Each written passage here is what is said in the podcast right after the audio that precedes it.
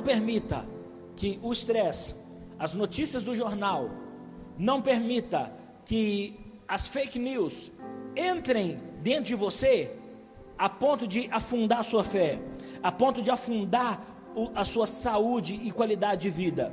Não permita. Grave isso.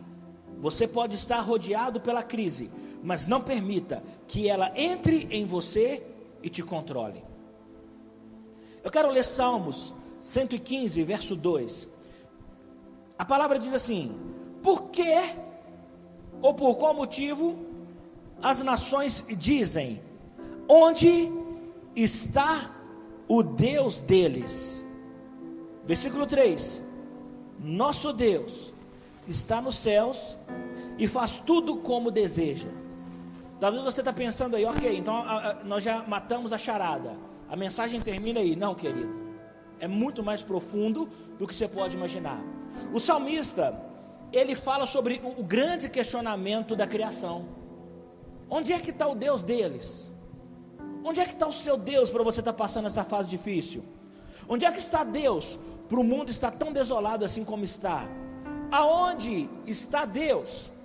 E o salmista mesmo responde: o nosso Deus está nos céus e faz tudo como deseja. Agora eu quero chamar sua atenção para uma coisa. Em várias passagens da Bíblia, os salmistas eles clamam a Deus e pedem: Senhor, não esconda de nós o teu rosto, não esconda de nós a tua face. Em alguns salmos, o salmista chega a dizer o seguinte: Eu andava é, impetuoso com a minha prosperidade, no entanto, bastou o Senhor virar o rosto e eu tremi de medo. No Salmo 22, verso 1, já mudei de salmo. Salmo 22, verso 1, diz assim: Meu Deus, meu Deus, por que me abandonaste? Claro que você já fez a, a associação em relação àquilo que Jesus passou na cruz. Jesus ele recitou o Salmo 22 no momento do seu maior sofrimento. Agora preste atenção. Meu Deus, meu Deus, por que me abandonaste? Por que estás tão longe de salvar-me? Tão longe dos meus gritos de angústia?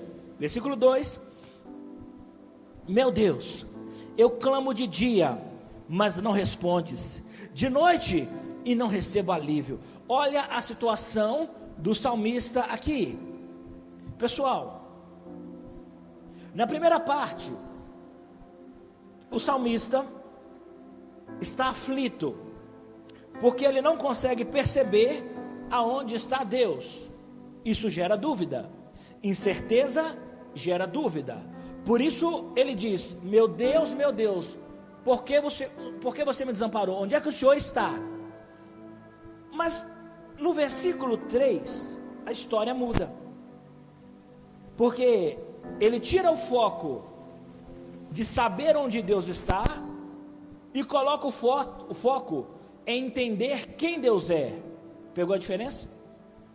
Eu sei que o grande questionamento é: onde está Deus? Mas preste atenção, não fique perdendo o seu tempo querendo saber aonde Ele está. Use o tempo descobrindo quem Ele é. Por isso que no versículo 3 ele diz: Tu, porém, és santo és rei, és louvor de Israel. Verso 4: Em ti, nossos antepassados puseram sua confiança, confiaram e os livraste, clamaram a ti e foram libertos. Em ti confiaram e não se decepcionaram. Não fiques distante de mim, pois a angústia está perto e não há ninguém que me socorra. Olha que paralelo, na mesma oração, na mesma adoração, com a mesma pessoa, exatamente isso. O salmista começa: Por que o Senhor me desamparou? Onde é que o Senhor está? Logo no momento que eu mais preciso. Logo no momento que eu mais preciso, onde o Senhor está? E depois ele fala: Peraí, em outras palavras, eu não vou me preocupar em saber onde o Senhor está, eu vou focar em entender quem o Senhor é. Preste atenção. Jesus, em sua condição humana, no momento mais duro e difícil da sua dor, no momento do seu maior desespero, ele também se questionou: ou melhor, não se questionou, né? ele questionou a Deus: por que o Senhor me desamparou? É natural que em momentos de crise, abandono e desespero, você se sinta abandonado, você se sinta excluído até. Mas preste atenção.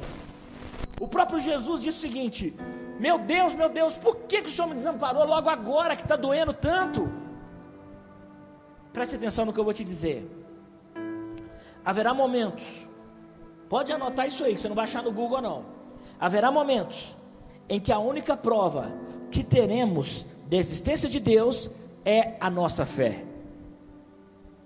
Naquele momento, Jesus não teria outra prova da existência de Deus, senão a sua fé. Eu sei que nesse momento nós não estamos vendo resposta, eu sei que nesse momento nós não estamos vendo saída, eu sei que nesse momento nós não estamos tendo o que a gente costumava ter, mas preste atenção: nesse momento, a maior prova da existência de Deus não é uma vacina, neste momento, a maior prova da existência de Deus é a sua fé. Vamos seguir. É por isso que a oração de Jesus enquanto estava na cruz, ela não termina aí. Preste atenção, Jesus começa orando dizendo: Por que o Senhor me desamparou? Ou aonde o Senhor está?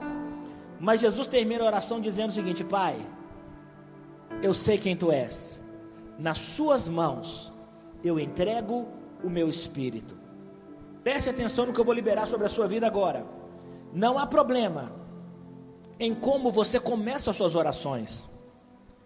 O que definirá a sua fé é como você termina as suas orações. Jesus começou a oração da cruz se sentindo abandonado, mas ele concluiu se sentindo abraçado. Por isso ele falou: Eu sei quem você é, por isso eu te entrego o meu espírito nesse momento tão doloroso e desconhecido da minha vida. Preste atenção, você pode começar a sua oração como um gatinho, mas precisa terminar a sua oração como um leão. Eu sei que nesse momento nós começamos a orar com dúvida, nós começamos a orar com medo, mas eu quero te encorajar. Pode começar orando como um gatinho, mas termine como um leão. Ah, é. eu quero falar sobre quatro verdades aqui. Quatro verdades que você precisa saber sobre Deus. Número um, anote isso aí. Número um,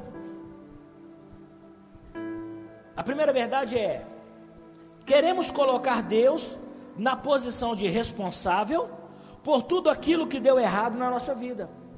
Uma das grandes verdades da humanidade é que nós queremos responsabilizar Deus por tudo aquilo que deu errado na nossa vida. Isso começou lá no Éden. Quando o caldo entornou no Éden, quando as coisas deram errado, a primeira coisa que Adão, o responsável, fez foi culpar a Deus e a mulher ao mesmo tempo. Falou: Foi a mulher que o Senhor me deu. Ou seja, se o Senhor não tivesse me dado essa mulher, estava tudo certo. Engraçado que quando ele recebe a bênção, ele falou: Meu Deus, isso é carne da minha carne, osso dos meus ossos. Você nunca vi nada igual. Ele fica deslumbrado. Assim é o ser humano. Quando você está bem, Deus parece bom. Mas quando você está mal, Deus parece ruim. E preste atenção: em Deus não há variação nem sombra de variação. Deus não muda de acordo com a economia. Deus não muda de acordo com o seu pecado. O seu pecado não altera o amor de Deus por você. Vou repetir: o seu pecado, a sua falha, o seu fracasso não alterou ou mudou o amor de Deus por você. Ele continua te amando e espera que você se arrependa. Agora entenda: a tendência natural do ser humano é transferir culpa a mulher que o Senhor me deu, ou seja, a culpa não é minha. Foi Adão quem, quem errou, foi Adão quem falhou. Mas a crise, o medo, o desconhecido nos faz transferir a culpa. É o meu marido, é a minha esposa, é meu filho, é o cachorro, é o papagaio, até que por fim é Deus foi a mulher que o Senhor me deu, foi a vida que o Senhor me deu, foi o salário que o Senhor me deu, foi a igreja que o Senhor me deu, foi o pastor que o Senhor me deu, foi o país que o Senhor me fez nascer. Um segundo exemplo clássico disso é que Marta, irmã de Lázaro, culpa Jesus pela morte do seu irmão. Percebam,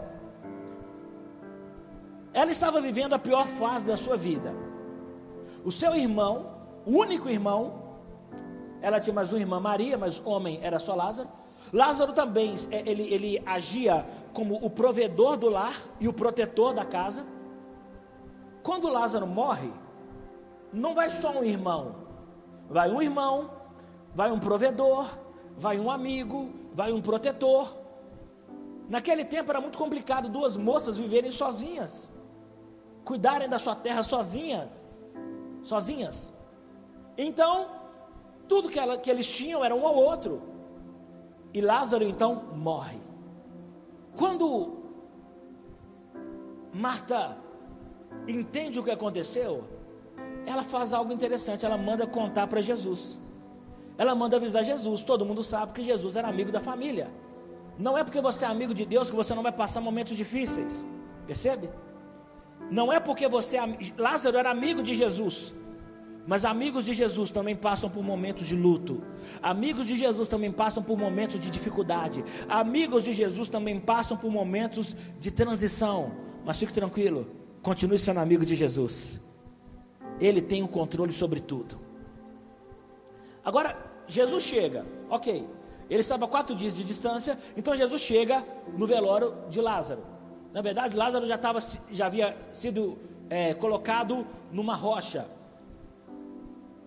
Quando Marta olha para Jesus, ela coloca para fora toda a raiva, todo o desabafo. Eu sei que tem muitas pessoas estressadas nesse tempo de quarentena. Então estão descontando no seu marido, estão descontando na sua esposa, estão descontando os filhos. E as pessoas elas não sabem lidar com o momento de crise. Quando Marta vê Jesus, ela solta os cachorros. Ela diz: Olha, se o Senhor tivesse aqui, meu irmão não teria morrido. Eu sei que o texto você já conhece, talvez a revelação que você ainda não conheça. Ela culpa Jesus, porque ela disse o seguinte: olha, se você tivesse aqui não fazendo as suas coisas, se você tivesse aqui e não longe de nós, meu irmão ainda estaria vivo. Presta, presta atenção numa coisa, irmãos. Isso prova, a atitude de Marta prova que na maioria das vezes nós não queremos uma solução, nós queremos um culpado. É isso mesmo. Na maioria das vezes você não quer resolver o problema, você quer culpar alguém pela sua dor, você quer culpar alguém pelo seu fracasso, você quer culpar alguém pelo que deu errado. E quando ela viu? Jesus, peraí, você é poderoso, você tem unção, você tem recursos que eu não tenho, então você poderia ter evitado. O grande problema, o tópico 1 dessa mensagem é: nós responsabilizamos Deus por tudo aquilo que acontece na nossa vida, preste atenção. Deus te ama, mas Ele não é responsável pelas escolhas que você faz. Deus não é culpado pelas coisas darem errado aqui. Eu sei que a maioria de, das igrejas colocam Jesus como se fosse o seu agente de resolução de problemas. Grave uma coisa: Ele é poderoso para fazer infinitamente mais, além de tudo aquilo que pensamos ou pedimos, mas Ele não é culpado. Sabe, é daí que nasce duas vertentes: o ateu intelectual e o ateu emocional. Eu vou te explicar. O ateu intelectual, ele é aquele que, por causa das suas convicções, por causa das suas teorias e por causa da ciência, ele decide não acreditar na existência de Deus. Esse é o ateu intelectual. Mas o ateu emocional, ele é aquele que não tem base científica nem teórica, mas culpa a Deus, responsabiliza a Deus por aquilo que deu errado na vida dele. Por exemplo, se Deus existisse, minha mãe não teria morrido. Se Deus me amasse, eu não teria perdido o meu emprego. Se o Senhor estivesse aqui, meu irmão não teria morrido. Aonde o Senhor estava? Quando tudo deu errado? Aonde que Deus estava quando esse vírus começou a de ser disseminado pelas nações? Aonde Deus estava? O grande questionamento de Marta é o, é o mesmo questionamento da humanidade até hoje. O que Marta quer dizer é isso: o Senhor, com todo o poder, não evitou a, a minha dor. Uma coisa que poucos pregadores falam mas talvez você não saiba disso, porque não tem um versículo direto sobre isso. Mas Jesus tinha um pai, o nome dele era José. Quando o pai de Jesus morreu, Jesus foi obrigado a enfrentar o luto. Estou falando de Jesus. O mesmo cara que ressuscitava os mortos por onde ia, teve que entender a realidade de ver o seu pai partir. Ele passou pelo luto e ele teve que enterrar o seu pai. Sabe por quê? Nada, preste atenção, ou nem tudo, estará o tempo todo sob o seu controle. Amigo, amiga, nem tudo estará sob o nosso controle. Às vezes, algumas coisas vão fugir ao nosso controle. Mas nós temos sempre o nosso Deus, o nosso ajudador, o socorro bem presente na hora da angústia. Sabe qual é a questão aqui? Uma das coisas que Marta não sabia era que nem o tempo, nem a distância poderiam limitar ou diminuir o poder de Jesus. Eu quero te garantir, nem o tempo, nem a distância pode interferir no poder de Jesus sobre a humanidade e sobre o universo. Marta só conseguia ver o tamanho da sua dor e da sua morte. Marta só conseguia ver a dimensão do sofrimento naquele momento. Ei, deixa eu te falar uma coisa. A sua dor é apenas uma parte da sua vida e não a sua vida. Vou repetir. A sua dor é apenas uma parte da sua vida e não toda a sua vida. O pastor Bill Johnson, pastor da Bethel, ele diz algo impressionante. Se existe uma área da sua vida que não tem esperança, preste atenção. Se existe alguma área da sua vida que você não tem esperança, é porque você está acreditando na mentira. Que é isso, pastor? Exatamente. Se existe alguma área do seu casamento, da sua vida, das suas finanças, que você não consegue ver a esperança, é porque você está acreditando na mentira e não na verdade de Jesus. Sabe por quê?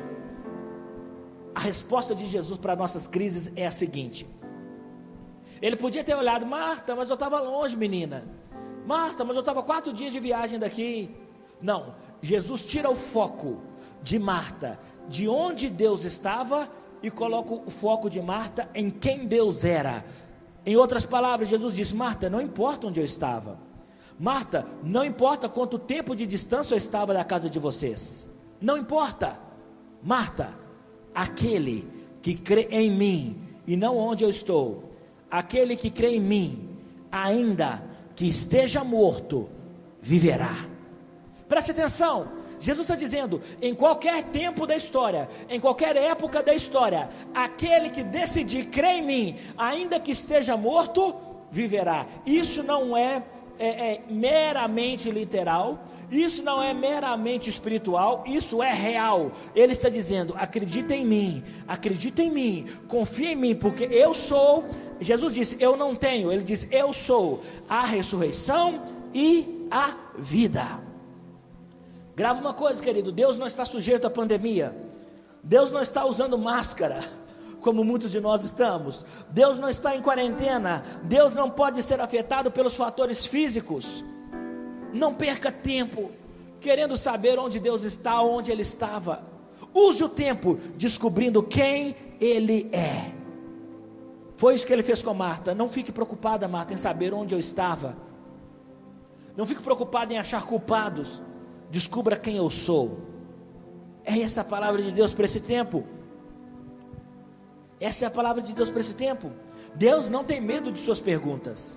Deus não tem medo de suas perguntas. Ou quando você permitir que Jesus se revele a você, todas as perguntas serão respondidas. Exatamente isso. Grave o que eu vou liberar sobre a sua vida. As pessoas estão procurando onde está a cura. Essa é a procura dos últimos dias. Nós anunciamos quem é a cura. Os nossos olhos não estão aonde está, os nossos olhos estão em quem é. Não é onde Deus está que determina o fim das coisas, mas quem Ele é. Eu vou te dar um exemplo aqui. O meu filhinho de apenas poucos meses, às vezes ele está no berço e ele começa a chorar. Ele chora porque ele acorda e não vê ninguém. Eu saio do meu quarto, vou, pego o corredor e chego no quarto dele. Na hora que eu chego no quarto dele, basta ele me ver que o choro para na hora. Sabe por quê? Crianças precisam ver. Elas ainda não têm maturidade para confiar. Por isso, crianças precisam ver, bebês recém-nascidos precisam ver. Por outro lado, quando eu estou numa situação difícil, basta eu ouvir um conselho do meu pai, ouvir a voz do meu pai, que eu já me sinto seguro. Sabe por quê? Adultos aprendem a confiar. Talvez você ainda é uma criança na fé, por isso que precisa ver ou saber onde Deus está. Mas Deus quer que você amadureça nesse tempo de crise e aprenda a confiar. Não importa se meu pai está no quintal, não importa se meu pai está no supermercado, não importa se meu pai está no quarto, na sala ou na cozinha, eu sei quem ele é. Grave isso. Eu não preciso saber necessariamente onde o meu pai está, eu preciso saber quem ele é. Sabe por que, que tem muitas pessoas aflitas nesse tempo de quarentena? Porque elas não conseguem ver Deus como um bebê chorão e elas não descobriram ainda quem Ele é. Sabe por que, que tem pessoas corajosas, animando umas às outras? Porque nós descobrimos quem Ele é. Ele não tem a cura, Ele é a cura. E Ele diz: fique tranquilo, se você crê em mim, ainda que seja morto, você vai viver, porque eu sou a ressurreição e a vida. Glória a Deus, você recebe isso na sua casa? Segundo ponto: onde está Deus? Queremos reduzir o tamanho de Deus às imperfeições desse mundo. Queridos, eu sei que a maioria dos pregadores estão sendo desafiados a pregar nesses dias. Nós nunca vivemos, ou pastoreamos, ou pregamos em tempos como esse. Agora preste atenção numa coisa. A segunda verdade que você precisa saber sobre Deus é que o ser humano sempre quer reduzir Deus ao tamanho das imperfeições desse mundo. Jesus, quando esteve aqui na terra, ele nos deu algumas garantias. Uma das garantias que ele nos deu é essa: no mundo, com certeza, vocês terão aflições. Com certeza, alguma coisa vai esquentar sua cabeça, vai te tirar o sono. Jesus falou, com certeza. Mas ele disse: tenha um bom ânimo. Tenha um ânimo. Sabe por quê? Eu venci o mundo. Preste atenção. Eu quero liberar algo poderoso na sua vida. Levante a sua mão aí na sua casa, se você pode. Levante mesmo, você está num culto. E diga comigo: não importa, não importa o que se levante contra mim nesse mundo, Jesus já venceu. Não importa o que se levante contra nós, Jesus falou. Não importa o tamanho da aflição, não importa qual é ou qual seja a aflição, fique tranquilo, eu já venci. Jesus não vai vencer, ele já venceu ele só virá como vencedor, porque o mundo ainda não sabe que ele já venceu, mas nós sabemos que ele já venceu sobre tudo e sobre todos. No livro de Eclesiastes, Salomão faz uma série de reflexões. Ele viu o trabalhador, é, até formiga, lagartixa, tudo isso ele presta atenção, mas ele chegou na conclusão seguinte: não há nada novo debaixo do sol. Esse questionamento, ele não veio de agora, ele é mais que milenar, Onde estava Deus? Onde está Deus? Preste atenção. As perguntas que a gente mais ouve em momentos de crise: Onde Deus estava quando aquela tragédia aconteceu? Onde Deus estava quando o meu parente morreu? Onde Deus estava quando as coisas começaram a dar errado na minha vida, no meu casamento? Onde é que Deus estava? Essas perguntas sempre surgem quando vemos a ausência da nossa vontade perfeita acontecer, quando o nosso mundinho desequilibra, aí a gente quer saber cadê Deus? Cadê o culpado? Sabe por quê? É uma tendência natural. As pessoas não querem saber de Deus para terem solução. Infelizmente, nós não queremos uma solução, nós só queremos um culpado. E essa noite eu quero te ensinar, eu quero te estimular a parar de procurar culpados porque nós já fomos justificados, e procurar uma solução. Sabe, irmãos, é, por isso que Jesus, na oração do Pai Nosso, ele diz o seguinte: peçam a Deus que a vontade dele seja feita na terra, assim como ela é feita no céu. O céu é o único lugar em que a vontade de Deus é plena e perfeita. Pessoas que fazem esse tipo de pergunta: onde estava Deus? Cadê Deus? Sabe qual é a expectativa delas? Achar o céu na terra. Deixa eu te falar: o céu é o céu e a terra é a terra. A terra não é o céu. Um grande pensador cristão disse que a terra é o mais próximo um, do inferno que um salvo vai conhecer. Mas a terra é o mais próximo do céu que um condenado vai conhecer. Eu não digo isso porque não respeito a sua dor. Pelo contrário, eu digo isso porque respeito a sua dor. Ninguém pode medir ou mensurar a dor do outro. Ninguém pode menosprezar a dor que uma pessoa está sentindo, a fase que ela está passando. Mas a única solução real para toda e qualquer crise é o céu. Apocalipse, capítulo 21, verso 4. Jesus dá uma garantia para nós. Ele diz o seguinte: Ele, Ele mesmo, ok? Enxugará dos seus olhos toda lágrima. Não haverá mais morte, nem tristeza, nem choro, nem dor, pois a antiga ordem já passou. O que Jesus está dizendo é o seguinte: esse dia vai chegar. Esse dia vai chegar, não vai ter insônia, não vai ter estresse, não vai ter depressão, não vai ter síndrome do pânico, não vai ter Covid-19, não vai ter pandemia. Toda lágrima, é engraçado que essa colocação que João faz é tão interessante porque ele fala toda lágrima, porque cada lágrima tem uma razão, cada lágrima tem um motivo, cada lágrima tem uma ferida, cada lágrima tem uma raiz. Ele está dizendo: não importa a raiz da sua dor, não importa o, o problema ou a causa da sua aflição, Jesus está dizendo: eu vou limpar para sempre dos seus olhos toda e qualquer lágrima. Amém? Infelizmente, Enquanto estivermos na terra, teremos perguntas não respondidas, amores não correspondidos e boas ações não retribuídas. Eu lamento te dizer, mas aqui vai acontecer de pessoas que você ajudou não te ajudar. Aqui vai acontecer de você ser traído por quem você menos espera. Aqui vai acontecer de gente que você não esperava tentar te derrubar. Porque aqui, entenda, infelizmente aqui na terra, a conta nunca vai bater. Para de procurar perfeição aqui, não vai acontecer. Ah, mas Deus nos promete uma vida abundante, sim, uma vida completa, não uma vida perfeita. Jesus nunca nos prometeu uma vida perfeita, ele nos prometeu uma vida completa. 1 Coríntios 13, verso 9, Paulo nos dá uma explanação aqui espetacular.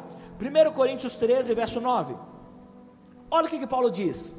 Agora, enquanto estamos aqui, o nosso conhecimento é parcial e incompleto. Ou seja, nós nunca vamos saber de tudo. Por mais que você viva 120 anos, você não vai saber de tudo.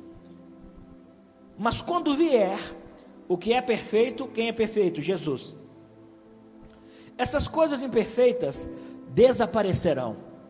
Versículo 11. Ele trata agora de maturidade. Ó. Quando eu era criança, eu falava, pensava e raciocinava como criança. O que eu disse no tópico anterior: crianças não têm maturidade para confiar, por isso elas precisam ver. Elas choram até ver a comida, elas choram até ver o papai e a mamãe. Mas adultos, em algum momento, precisam aprender a confiar. Na cruz, Jesus aprendeu que em alguns momentos a única prova da existência de Deus será a nossa fé. E ele diz: quando eu era criança, falava, pensava, raciocinava como criança, mas quando me tornei homem, a maturidade tem que chegar. Deixei para trás as coisas de criança. Essa crise vai transformar muita criança na fé em adulto na fé. Essa crise vai transformar muito bebê espiritual em adulto espiritual. Verso 12. Agora vemos, olha a explicação. De modo imperfeito, como um reflexo no espelho.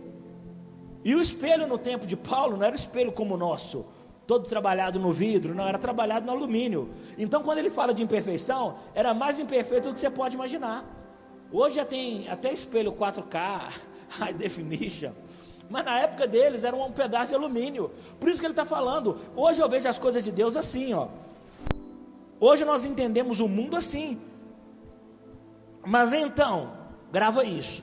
Então veremos tudo face a a face. Nós vamos olhar no olho de Jesus, no rosto de Jesus. Tudo que sei agora é parcial e incompleto, mas conhecerei tudo plenamente. Assim como Deus já me conhece plenamente.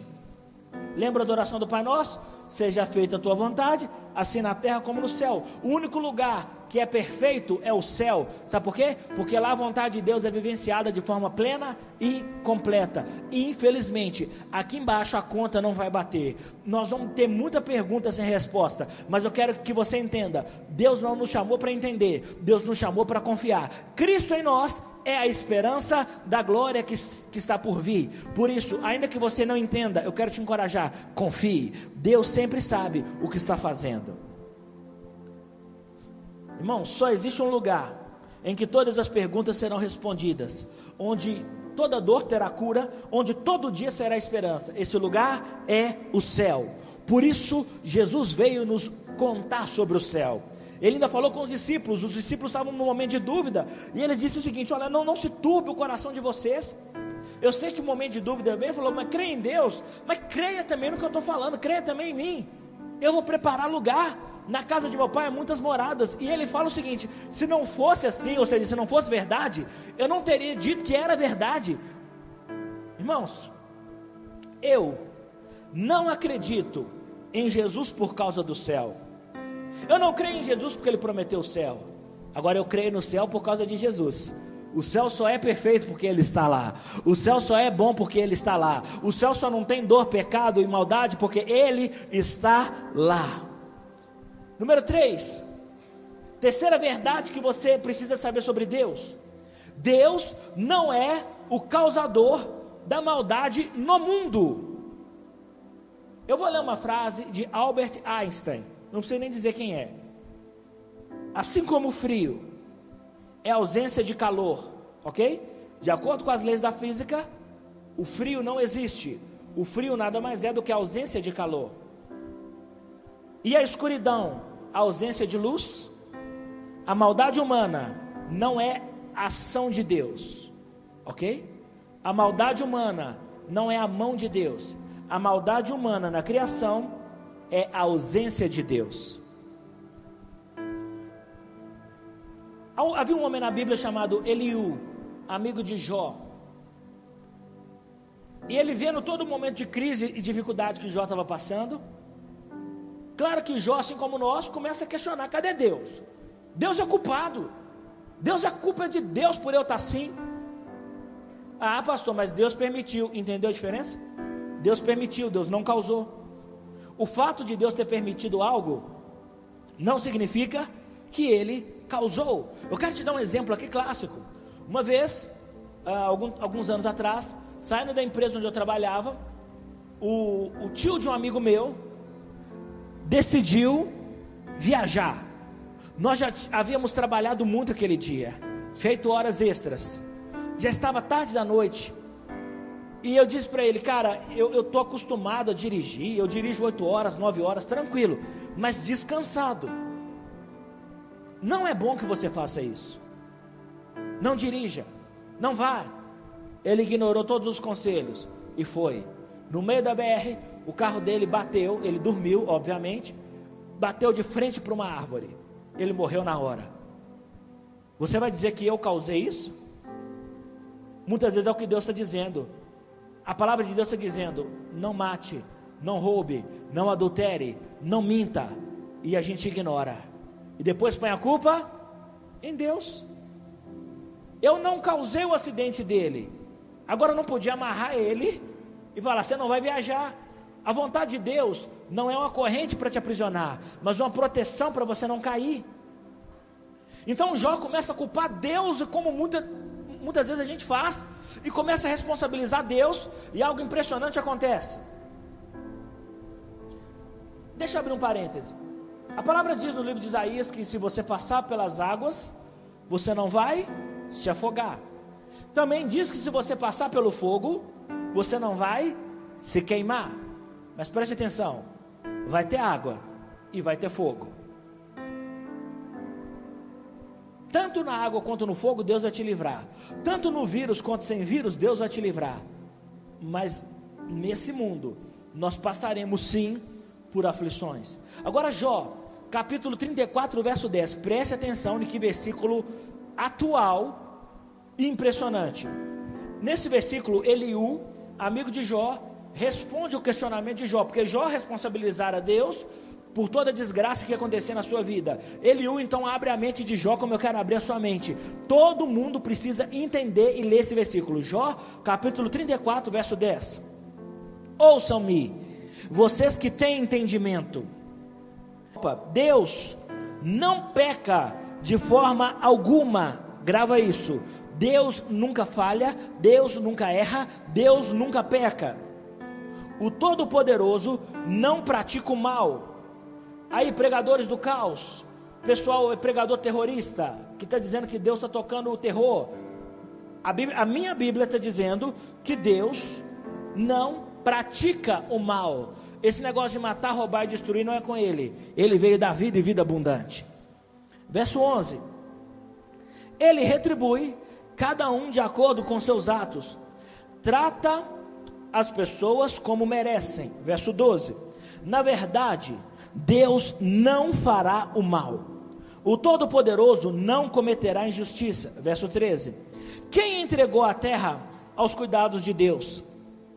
Quem o fez responsável por todo o mundo? Verso 14: Se Deus retirasse o seu espírito e removesse seu sopro, toda a vida cessaria de uma vez só.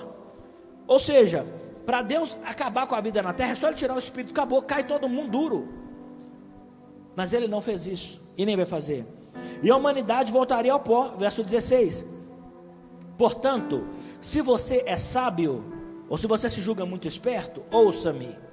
Preste atenção ao que digo. Verso 17. Acaso Deus poderia governar se odiasse a justiça? Faz sentido? Não faz. Você pretende condenar o juiz todo-poderoso através das suas reclamações? Verso 19: Para Deus, não importa a posição da pessoa, Ele não dá mais atenção aos ricos que aos pobres, pois todos foram criados por Ele. Verso 21: Pois Deus observa como as pessoas vivem, Ele vê tudo o que fazem. Verso 27: Pois deixaram de segui-lo e não têm respeito algum por seus caminhos. Fazem os pobres clamar e chamar a atenção de Deus, e ele ouve os gritos dos aflitos. Mas, se ele permanecer calado, quem o criticará? Quando, esconde, quando ele esconde o seu rosto, ninguém pode encontrá-lo, nem indivíduo, nem nação. Verso 31. Porque ninguém diz a Deus: pequei, mas não voltarei a pecar. Eliú está falando aqui sobre arrependimento. Por que, que ninguém fala, Deus, nós pecamos, nos perdoa? Por que, que ninguém fala, Senhor, tem misericórdia do nosso país? Perdoa a corrupção, perdoa a sensualidade, perdoa a prostituição. Essa pergunta ninguém faz. Mas cadê Deus agora? Aí todo mundo faz. Verso 33. 32. Ou, não sei qual foi meu erro, mostra-me se fiz mal e deixarei de fazê-lo imediatamente. Verso 33: Acaso Deus deve adaptar a justiça dele às suas exigências? Você o rejeitou, a escolha é sua, não minha. Querido, preste atenção nisso. Olha que versículo doloroso. Isso é um diálogo entre Eliú e Jó, dois grandes amigos. Mas Eliú não podia admitir que Jó criasse essa filosofia de que Deus é culpado por tudo de ruim que acontece na nossa vida, porque ele não é. O ser humano sempre tropeça no mesmo grande e terrível erro: culpar a Deus pela consequência de não tê-lo ouvido. Irmãos, nós culpamos a Deus porque nós queríamos que ele mantivesse as coisas tudo, como diz, equilibradas. Sabe o que a gente queria? Deus, deixa tudo como está, mas não se mete na nossa vida. Não se mete no nosso casamento, não se mete na nossa igreja, só deixa fluir. Prospera as nações, dá saúde aos povos, mas não se mete na nossa vida. Não existe uma forma de olhar para Jesus e não ter esperança. Não existe uma forma de você não olhar para Jesus e não ver esperança. Sempre que você olhar para Jesus, sempre que a humanidade olhar para Jesus, voltar os seus olhos para Deus, Ele será a nossa esperança. Semana, alguns dias, né? Eu acredito que foi nessa semana. O governador de Nova York, Andrew Cuomo, um dos homens mais importantes do mundo, ele deu uma entrevista falando sobre o achatamento da curva ou a redução do avanço do Covid-19 no estado de Nova York. Olha o que ele diz na sua entrevista. Eu ouvi, ninguém me contou, eu ouvi. Ele fez questão de ressaltar o seguinte: Deus não fez isso, a fé não fez isso, fomos nós que fizemos. Até quando nós vamos continuar nessa ignorância? Até diante de uma pandemia mundial, global, o ser humano vai ignorar a sua real e integral necessidade de Deus? Irmãos, grava isso. Sabe o que, que nos torna diferente do resto do mundo? Estou falando de você que crê, de você que acredita em Jesus, que fez dele o Senhor e Salvador da sua vida. Sabe o que é que nos torna diferente? Ah, porque a gente é crente, não. É porque nós, assumidamente, decidimos admitir a nossa total e real dependência de Cristo em todas as áreas da nossa vida. Uma das coisas que Jesus disse e ecoa no meu espírito todos os dias: sem mim nada podereis fazer. Estado de Nova York, sem Jesus, vocês não vão fazer nada. América do Norte, sem Jesus, vocês não vão fazer nada. Europa, Ásia, Oceania, América do Sul, todas as nações, sem, chegou o tempo de concluirmos, de nos convencermos de que sem Jesus nada poderemos ou conseguiremos fazer. Só existe um nome, só existe uma pessoa. Eu não sou fanático, eu estou abrindo seus olhos. Só existe uma pessoa que pode parar essa pandemia: Jesus Cristo. Ore para que você tenha pessoas como Eliú, capazes de te esclarecer, abrir a sua mente e te fazer entender realmente quem Deus é e quem Ele também não é. Preste atenção, pastor. Mas então, vem cá, por que, que a terra está assim?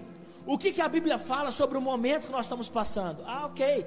Isaías 24, verso 4, diz assim: a terra seca, preste atenção nesse versículo, Isaías 24, verso 4: a terra seca e cobre-se de luto. Irmãos, eu estou impressionado com, com o número de mortes, o número de covas, o que está acontecendo em Guayaquil, a maior cidade do Equador, parentes morrendo dentro de casa, tendo, sido, tendo que ser colocados nos passeios. Alguém filmou o céu de, de Guayaquil cheio de urubus. E sabe quem está no passeio? A avó de alguém, o marido de alguém, o pai de alguém, o filho de alguém. Agora preste atenção. Veja se é Deus que está causando isso. A terra seca e cobre-se de luto. Ela perece. O mundo definha e murcha. Os nobres da terra consomem-se. Verso 5: A terra está contaminada pelos seus próprios moradores, não é por Deus.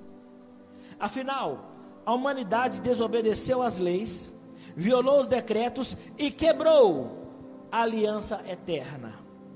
Por esse motivo, a maldição consome a terra e o seu povo é culpado. Apesar de tudo, Deus não quer que você se sinta culpado, Ele quer que você se sinta responsável. Mas a Bíblia está dizendo: não, ele não é o culpado. Nós, nós somos culpados pelos desastres, por tanta coisa louca que acontece, irmãos. Não culpe a Deus por aquilo que nós causamos. É tempo de arrependimento, sim. Grava isso. É tempo de arrependimento, sim.